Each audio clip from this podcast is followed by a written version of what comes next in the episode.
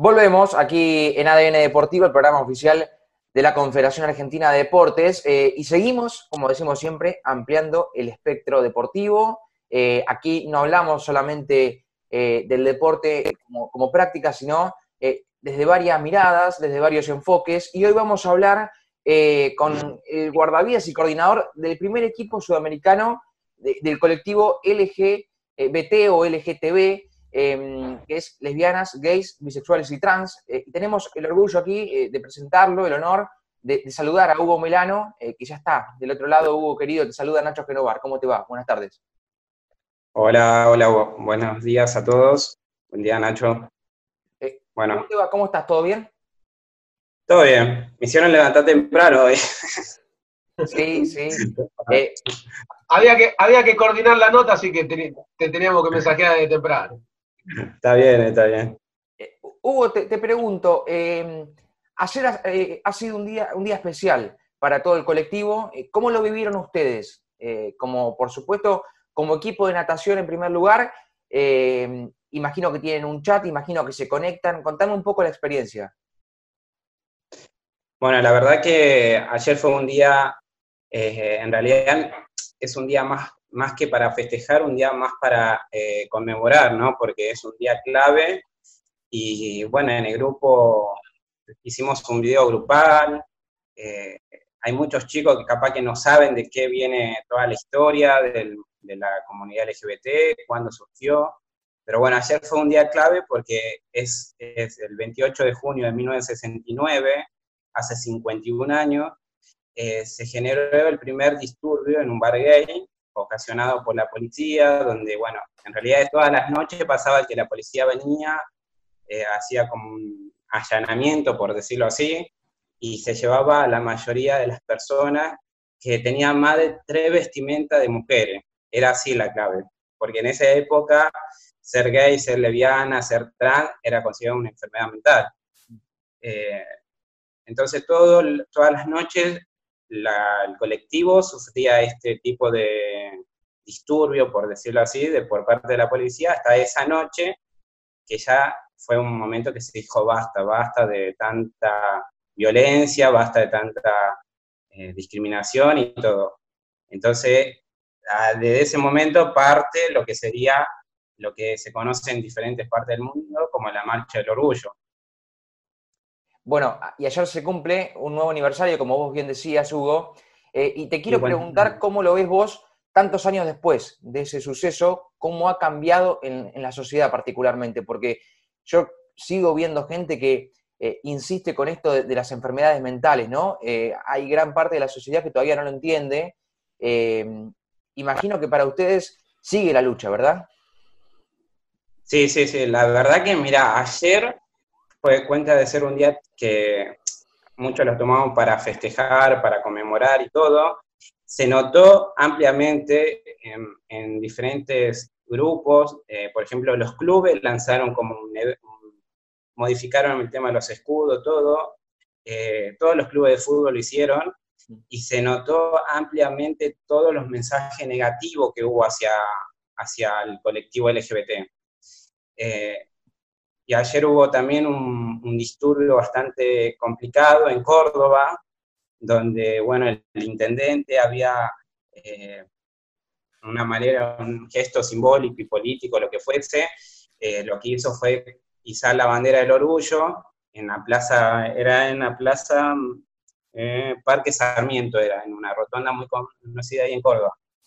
Y esto fue el viernes, el viernes a la tarde ya hubo un, grupo de gente que se consideraban los excombatientes de Malvinas, eh, que, se opusieron, bajaron ellos la bandera, pero como era, un, era como un decreto del intendente, la volvieron a subir. Y mira, y ayer, cuenta de festejar, hubo mucho disturbio por, por parte de una mayoría, eran como 60 personas, y yo tengo el video que me pasaron y la verdad que era muy, muy vergonzoso porque estamos en el 2020 y reaccionaron con cadena, eh, las mujeres, había mujeres con agua bendita, entonces estamos hace 51 años y seguimos pasando lo mismo, ¿no? Eh, no sé si más allá de que hubo muchos avances en tema de ley, la ley de matrimonio igualitario, la ley de identidad de género, más allá de que hubo muchos avances a nivel de leyes, todavía se sigue discriminando a la comunidad LGBT. Claro, desde la teoría todo bien, todo bárbaro, eh, pero desde la práctica todavía eh, hay una parte de la sociedad que eh, no, lo acepta, me, da la sensación, ¿no? Hugo, te quiero preguntar cuánto ha ayudado este último tiempo la virtualidad, la tecnología, en, la difusión de ustedes, en la lucha constante del día a día. No, la verdad que el tema de las redes favorece mucho a todo lo que es la comunicación, cómo nos podemos enterar de esto que pasó en Córdoba, eh, cómo nos podemos enterar de los clubes. Antes capaz que vos tenías que entrar a una página y te enterabas en la semana. Ahora es todo en el momento. Entonces, eh, creo que eso para mí mejora muchísimo. Eh, todo lo que está pasando a nivel mundial, uno de los grandes mensajes que, uno de los mensajes negativos que ponían es por qué se sigue festejando el mes del orgullo y no por qué el mes del hétero, por decirlo así. Y, y el mismo mensaje que venimos reproduciendo hace 30 años atrás y seguimos respondiendo. Todavía hay 80 países que todavía está prohibido eh, ser de la comunidad LGBT y en más de cinco países está penado por muerte. Entonces, lamentablemente, hasta que no se cambien todas las leyes y no tengamos todos esos derechos, vamos a seguir levantando la bandera del orgullo. Eh, ¿Vos crees que es una cuestión de, mm, eh, de edades, de franja etaria, esto de, considerar así, por ejemplo, como una enfermedad mental o de rechazar al colectivo LGBT? digo, ¿Es la gente más grande que lo hace o también hay, jóvenes, ustedes, digo, en, la experiencia personal, eh, ¿se sienten con, los jóvenes también un poco rechazados? Eh, no, mira, con los jóvenes creo que hoy en día la mentalidad está un poco más abierta. Eh, creo que en ese sentido no, no hay mucho que, que reclamar, ¿no? pero sí, capaz que, por ejemplo, vos decís, que es combatiente Malvina. Eh, quiero quedar en claro, no estoy en contra de ello, no, eh, hicieron en realidad lo que hicieron en Malvina fue, llevaron a todo un, grupo de jóvenes hacia la muerte, porque fue así nada más, hubo, fue una, guerra eh, con mucha diferencia, no teníamos armas, no había nada. Pero bueno, calculo que mirá lo que pasó. Esto fue el viernes y hasta el domingo no fueron capaces de entrar de por qué se puso la bandera. Uno no quiere cambiar la bandera. La bandera, hay una sola bandera acá a nivel nacional, que es la de Argentina y nadie la va a cambiar. Yo la tengo acá, la llevo para todo lado, a, donde viajo. La bandera argentina es la que me representa. La bandera representa un país. Fue un gesto, nadie nadie se puso a averiguar, che, ¿por qué está la bandera ahí en ese, en un monumento histórico?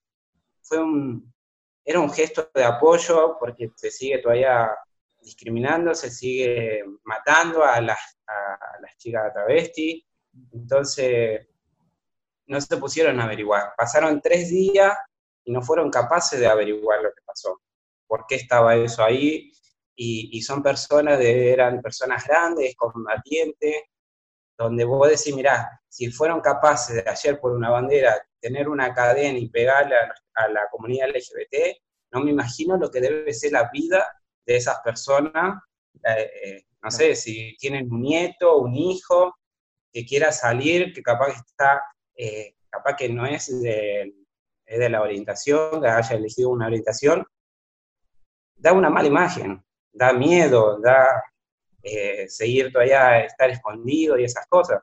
Entonces no... Hugo, eh, ¿cómo, fue que surgieron los Dogos, este equipo de natación que vos integrás? Eh, mirá, los Dogos vienen ya desde el año 1997. Pertenecía a la DAC, que era la, era como la delegación argentina de gay, en el 98 surgió el nombre del equipo, los Dogos. Todo el mundo lo conoce porque Dogos es reconocido a nivel nacional como la selección de fútbol gay. Eh, bueno, eso también se trata de cambiar, ¿no? ya queremos dejar de lado de decir fútbol gay, sino que queremos decir que es un fútbol diverso, ¿no? Claro. Porque abarca toda la comunidad, no solamente gay, sino que también tenemos heteros, de todo, trans. Eh, entonces esto fue en el 98 que surgió el nombre. Recién en el año 2000 2007 eh, se lo reconoce a nivel mundial porque ahí es donde todo gana un mundial, mundial gay. Eh, y bueno, ahí es donde se hizo famoso, fue el programa de Susana Jiménez, la gente de Showman fue, fueron a, los viajes que tuvieron ellos en una participación cuando viajaron a Ámsterdam, a Alemania. Entonces, de ahí surge el reconocimiento. Recién en el año 2017 yo estoy en Dogo hace 10, eh, años, será más o menos, en, la parte deportiva. En el año 2017 fuimos a participar en los juegos, en los O-Games en Miami. Y ahí este, fuimos como fútbol 11 y bueno, yo en ese momento, en el 2017, estaba haciendo el curso de guardavida, me dieron la posibilidad de si quería participar en natación. Obvio que había una gran diferencia a nivel competitivo, pero bueno, como experiencia eh, lo acepté y bueno, fue ahí donde surgió el inicio de la idea de poder llegar a formar lo que es actualmente luego Natación. ¿Cuántos son en, total en el equipo? Actualmente somos más de 60 chicos. Como grupo nos, formamos hace un año, en mayo del año pasado. Eh, la primera participación que yo tuve fue en el 2017, solo, ¿no? En el 2018, eh, en Buenos Aires, en Argentina, hay un torneo que se llama Torneo Nacional por la Inclusión. Me llamaron los organizadores y me propusieron si quería incorporar la disciplina de natación en su quinta edición que ellos tenían. Es el objetivo del torneo del TNI es generar un evento provincial en cada provincia, una vez por año, para difundir el deporte y la inclusión. En el 2018 se dio inicio a lo que fue natación, hubo poca, poca eh, ¿cómo te puedo decir?, incorporación, porque... Recepción de entrada, es, lo eh, lógico, cuando, cuando empezás a tratar de abrirte camino de entrada tenés absolutamente este, todas las vallas posibles. Sí, sí, eh, habíamos participado creo que 20 chicos nada más en ese momento, en el 2018. En el 2019, el año pasado, dijimos, bueno, vamos a empezar a buscar una pileta y con esos 20, esas 20 personas empezar a generar un, equipo. La idea es generar el, equipo para poder ir a representar a la Argentina en los mundiales gay. Eh, así que así fue que surgió, comenzamos siendo 8 y y esto fue, avanzó tan rápido, imagínate en menos de casi en un año, somos más de 60, ahí está dividido en dos grupos, hay un nivel competitivo que está formado por federados, guardavida, elite, máster, y después hay otro grupo que hace natación por hobby, por salud. Eh, entonces hay dos perspectivas en el grupo, una parte competitiva y una parte social también. Entiendo. Sí, sí. Bien. Eh, ¿y cómo venía el calendario antes de, esto que sucedió con el coronavirus? Teníamos un montón de cosas para hacer, pero bueno, se cayó muchas de las cosas. Eh, nosotros teníamos programado lo que era el Buenos Aires 2020, que se iba a realizar en noviembre de este año, que era la primera vez que se iba a hacer un torneo internacional. Eh, lo íbamos a hacer en el CENAR y en el Parque Roca, con más de 15 disciplinas, y bueno, lamentablemente es un evento que se canceló. Eh, después hay dos eventos más que tenemos que nos, llamó la, nos llamaron, eh, nos llamaron la, la, Secretaría de Turismo de Villa Gesell y de Rosario para generar dos eventos a nivel deportivo acuático en sus dos localidades. Y bueno, también es como que está en veremos, porque igual era para fin de año, lo bueno es que era para fin de año, pero así como van las cosas no, no sabemos. ¿Cómo es la, reacción o, cuál es el trato con, por ahí con los organismos gubernamentales al momento de proponer estas organizaciones? eh, nosotros recibimos muy, poca, muy poco apoyo, por decirlo así, ¿no? Nosotros el, único apoyo que recibimos bastante fuerte y, el que nos abrió una gama de a estas invitaciones fue la Cámara de, Cámara de Comercio y Turismo LGBT de acá de Argentina. Eh, en realidad, bueno, es una comunidad muy grande formada por eh, Pablo y Lucas, que son los que manejan esa Cámara de Comercio y Turismo, creo que fue por ahí, por el lado del turismo, que no, nos llamaron. Imagínate que eh, Argentina en todo lo que es materia LGBT, el turismo es lo que más pesa en eso también. Eh, y acá, para los extranjeros, es mucho más barato todo. Lamentablemente, para nosotros no cuesta más salir, pero para ellos es más fácil. Y en el, en el resto, el resto del grupo, eh, teniendo en cuenta el, el, momento que estamos pasando, de cuál estamos todos con, aislamiento. Eh, ¿Qué hablan entre ustedes? ¿Qué, dudas, qué inquietudes van saliendo eh, estando en este estado?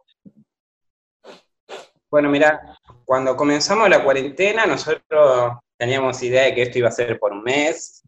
Eh, al principio lo comenzamos muy arriba, dijimos, bueno, todos los días hacíamos entrenamiento grupal. Pero bueno, durante iban pasando los días, iban pasando las semanas, ya... Iban cambiando los ánimos. Los ánimos ya no eran lo mismo, la cantidad se iba bajando y bueno. Entonces en un momento le dije, creo que la cuarentena nos llevó a plantearnos y a trabajar no, sola, no solamente en la parte física, sino en la parte mental. Eh, entonces llegó un momento donde le dije a los chicos, imagínate, nosotros tenemos un grupo de WhatsApp que somos más de 100 personas. Claro. ¿Cómo hace para manejar un grupo tan grande? Porque tan grande y tan diverso, porque no solamente hay, hay una diversidad y diversidad de ideología política, de todo. Eh, entonces yo le dije en un momento, le dije, chicos, miren, eh, no lo voy a obligar a que hagan ejercicio, no lo voy a obligar a que hagamos una videollamada toda la semana, pero cada uno, cuando necesite algo, nosotros nos juntamos, tenemos por suerte, hay chicos que son psicólogos, eh, que están para ayudar a cualquiera que quiera ahí en el grupo que capaz que se siente mal por el tema de que hay muchos que perdieron el laburo. Entonces yo en un momento le dije, mire, la, misión de esta cuarentena es mantener el peso. Busquen dieta, busquen eh, ejercicio, lo que quieran, pero mantengan el peso. Hagan challenge, este, lo, que sea que haya por ahí, tutoriales, pero este, manteniéndose ahí. Eso, eso. Ese fue el objetivo por esa cuarentena. Lamentablemente la volvieron a extender y bueno, es como que ya no, sabemos qué hacer. es más cuesta arriba todavía, ya llega un momento que no sabes qué desafío hacer. No, no. Hicimos un video, estuvimos casi un mes para poder hacer un video, el video que hicimos en el grupo. y, entonces tiramos así iniciativas, ¿viste? Hacer video, hacer. Los vivos surgieron, fue, fue lo mejor. También, eh, hicimos muchos vivos durante la semana. Y lo, que, lo bueno es que empezamos a incorporar gente no de la comunidad, sino que hicimos a, a nadadores conocidos, eh, la, idea es ampliar la gama y que nos reconozcan. Recién el DO, cuando surgió el año pasado, el primer objetivo es que nos reconozcan como el primer equipo sudamericano LGBT de natación. Y recién hace, la semana pasada o la anterior, se nos reconoció. Así que mira, en esta cuarentena, el, por más que no tuvimos actividad ni nada, eh, el gran avance que tuvimos fue que fuimos reconocidos por IGLA. IGLA es la federación máxima eh, a nivel mundial de deportes acuáticos LGBT.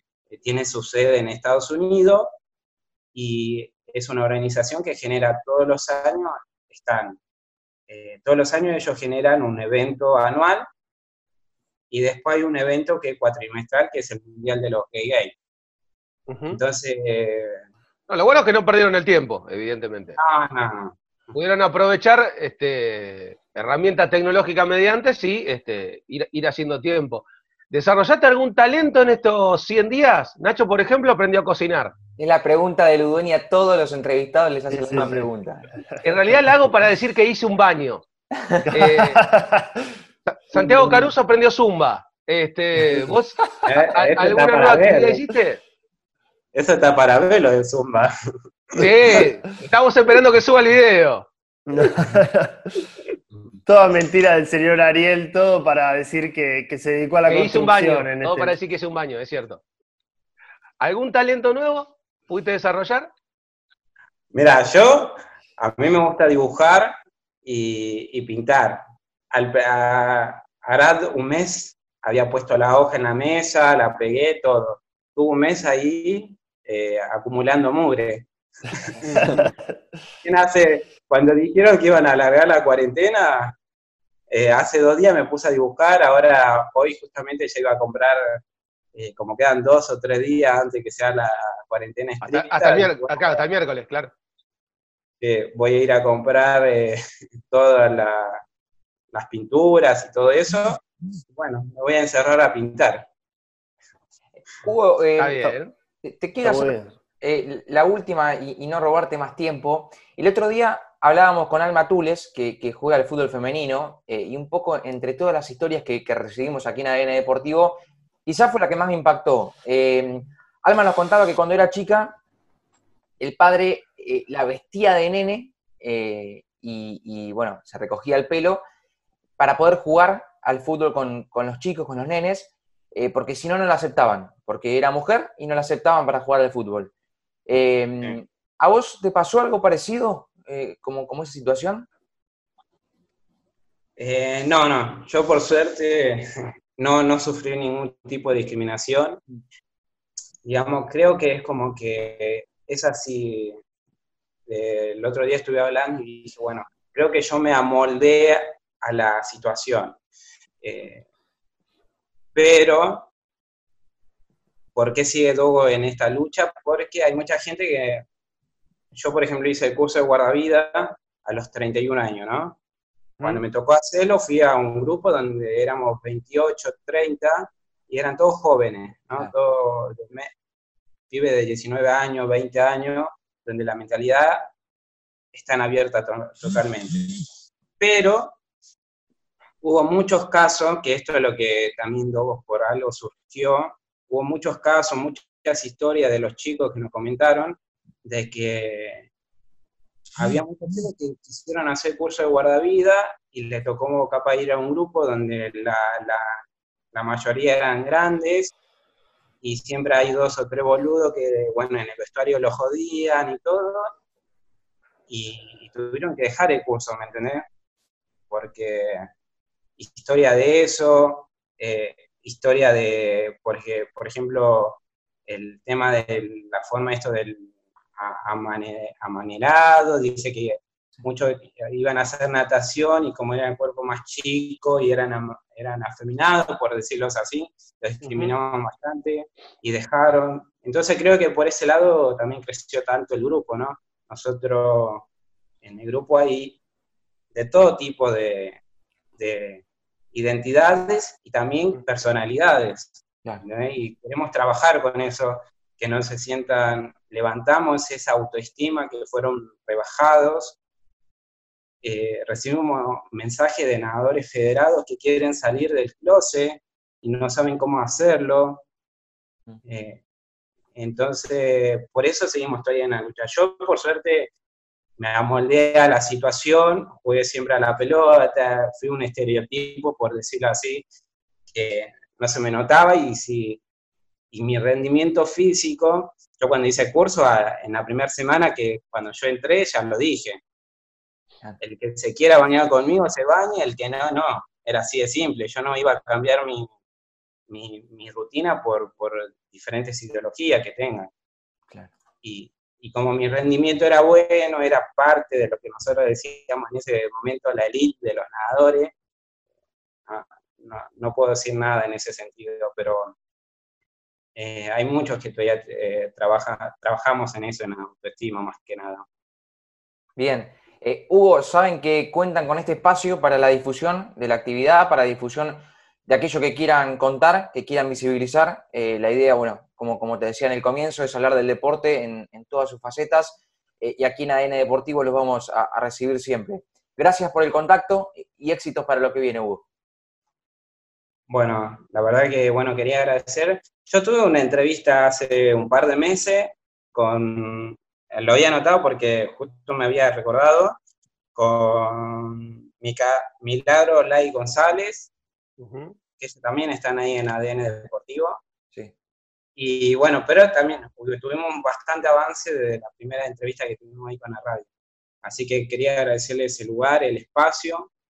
Eh, estamos en el medio del orgullo y bueno, la idea es poder eh, festejar o, celebrar lo que nosotros venimos luchando hace más de 51 años y bueno, todavía hay un montón de derechos que tenemos que conseguir o hacer valer más que nada.